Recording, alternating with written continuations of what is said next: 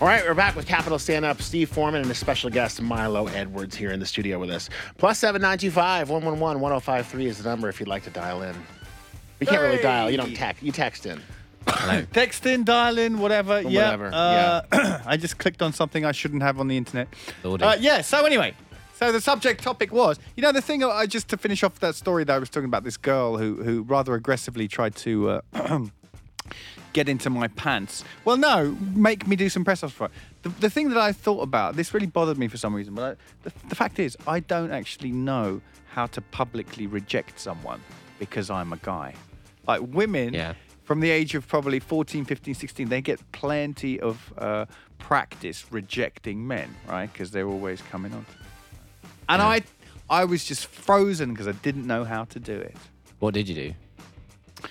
I just kind of uh, closed my eyes, put my hands over my eyes, and waited for them to waiting, waiting for it to all, them to go away and for it to all blow over as if, as if it never happened. But Yeah. they went off cackling. They all thought it was very, very funny. Yeah, I tend to find shouting "I need an adult" and then just running away works Hey, quite that's well. a really good idea. Yeah. That's a really good idea. Uh, maybe we should give out your number instead of the studio number and just be like, you know, is good at press ups.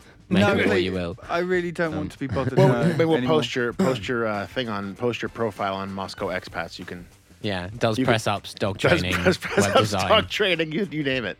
You can really get anything on Moscow expats if you look hard enough. Oh yeah. You know, a lot of people often ask me, you know, what's the big difference between living in London and living in Moscow? And, you know, there's quite a few. But the biggest difference is definitely the guys who uh, ask for money, you know, outside the metro stations. uh-huh. They're just a completely different uh, breed uh, of person. But the ones that really kind of bother me, when I say bother, bother me, I kind of mean kind of make me laugh and entertain me very much. I think there's quite a lot of them near my local metro station. There's quite a lot of these people, drunks. Actually, the police have moved them on a lot, but they used to congregate quite near where I have to, you know, get out at the metro.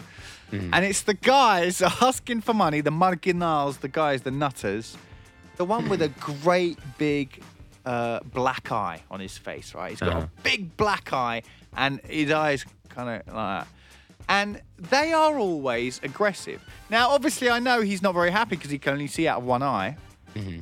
Yeah, uh, one of them's closed. He can only see one. Uh, I'm yeah, that would that would kind of make me nervous. Also, You know how I got this black eye? I refused to do press ups for some Russian right? So sh- he, the the guys asking you for money who have already got a black eye Yeah. are always a little bit aggressive. Now, hmm. can we make a new rule, Moscow, please? If you've already got one black eye and you want something from someone else, Yeah. you're not allowed to be a git about it. You're not allowed to be aggressive because, like any you know potential investor, my first thought is, well, this guy's being a bit of a dick. I can kind of understand why he's already got one black eye, Yeah. right? And uh, I'm not going to twat him, but you know, if he if he carries on being such a such a twat, Yeah. someone's going to hit him in the other eye. The guy won't be able to get home. All right, he'll have two Yeah. closed black eyes. He'll be crawling along the floor, Yeah. basically, going back to wherever it was, whatever rock he he appeared from under. Yeah. Someone's going to have to phone up and say, "Excuse me, is that the zoo?" There's something crawling along the street here. I'm not quite sure what it is. Looks Yeah. a bit like a dirty panda. Yeah. Right? Maybe, yeah, I don't know. Maybe he should like work on his pitching. Well, Maybe ask- he needs PowerPoint. Maybe he should do some push-ups. He's if been I on- was him, I'd be out there doing push-ups, 50 push-ups, and Yeah. maybe you know, then, then yeah. Why? He- why he's been you on should the body all invest morning. thirty-seven rubles in me? Because they always have a specific sum in mind that they want. It's always like, uh, братан, у вас будет 37 рублей, and you're like, why? Where did you get to that figure from? Like, what are you? What are you aiming to purchase with thirty-seven rubles? Absolutely. And then if you're like, oh, you're like, oh no, I've only got 35. I guess that's no good to you. Sorry.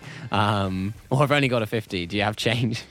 It's fascinating, isn't it? They're just so close. yeah. Just so close. Brother, Yeah. my brother, my bratan. Can't you feel how close I am to just. Uh, I'm saving up Zoning for a out. for a Glintwagen, and Yeah. I'm, I'm 37 rubles down. Now, maybe there's an algorithm or something like that. You know, like Yeah. kind of like a, a floating, you know, rate, Mm-hmm. going rate for you know what, what you'd ask for on the street. Yeah. So if it's you know today it's 37 rubles, tomorrow it'll be 39. You know, Yeah. Well, maybe maybe it's like pegged to Tajikistani dollars or something. Like you know, it's like uh, he's sending it all back through Western Union. So he needs to make sure that he's got the right amount to pay the rent back in uh, Bishkek or wherever. Tajikistani dollars. Listen, I'm not getting paid in Tajikistani dollars. I hope, Don. Uh, you're not. Can I we don't know. can we check that? You're not don't getting know- I paid don't in anything that good, Steve.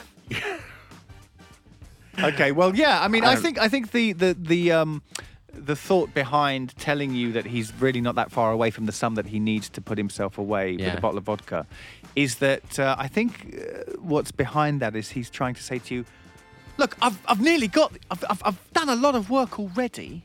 I've asked a lot of other people for I have. I've rubles bothered. already. You think I'm bothering? I've bothered so many people already today. I've already got a black eye, Dad. Yeah, From and I got a black eye for my troubles. I was so persistent with one bloke Holy that he bought me a bottle of vodka and then hit me in the eye with it. I tell you what, it is a bit of a bittersweet happening. I'll tell you that. All this could be over if you just gave me 36 rubles. Right? The whole thing would be over. I'd be much more inclined to give to Moscow beggars if they all had a, a sort of adorable Cockney accent. Boy, listen here, Gov. I, I only need 37 ruble and then I'm away, you know? oh, God. Sorry, Milo just does the Pete and Dud thing. It just, oh, it just gets me. Me old mug and me old mate. Yeah. So that Yeah. was uh, that was one of the things. The other thing is, well, I went to a nightclub, a club of the night. Oh no, that, that With not women the of club the of the night. That doesn't sound quite right, does it? Yeah, it doesn't. That sounds like it's full of women of the night. Thousand rubles in a larder. Hey. Hey. And uh, I just uh, I, I went to Rolling Stone, which people don't know. That's you know I think it's still pretty trendy. A few years ago, it was the only place to be. Huh? The only place to be, where you go and don't What- really what's, do what's, a, anything. what's a few years in your terms, Steve? Oh, donkey's years. And uh, but yeah, I think people. It's my first time in a nightclub for quite a while. Uh, People are happier. You know, people are more chilled, less dour, which is good. Um, what, it was summer, like beginning in, of in nightclubs rather than anywhere else, or since the last time you went? Well, clubs, yeah, well, you know, Moscow used to be so glam, you know? It was more important to just be seen and look look what you perceive to be like stylish Yeah. and cool. Um, there was so much of it. It was there was too much of it really. Yeah. Uh, and now it's I think it's petering away slowly. Now it's a bit more. Have you got 37 rubles? Yeah, yeah. I mean, yeah, this is dem- democrat. A bit more. It's what they call a bit more democratic. A bit more democratic. Yeah, thirty-seven rubles for a bottle of vodka. Can't say fairer than that. No, you can't. So um, yeah, and um, but I tell you what, I am reaching the age where I was standing in the uh, in the queue waiting to go in, and uh, these girls are just wearing such tiny dresses. I mean, hardly anything on them, and I just looking over at these girls, and I'm just thinking. If that was my daughter, I'd bloody strangle her. I said, "Get in, you get in there Although I would, Before let- your I mother would, I comes would let her break my bike. before Uh, your mother comes home, before she sees what you're wearing." Yeah. And then you started doing 50 how push-ups right how away. cooked was her meat?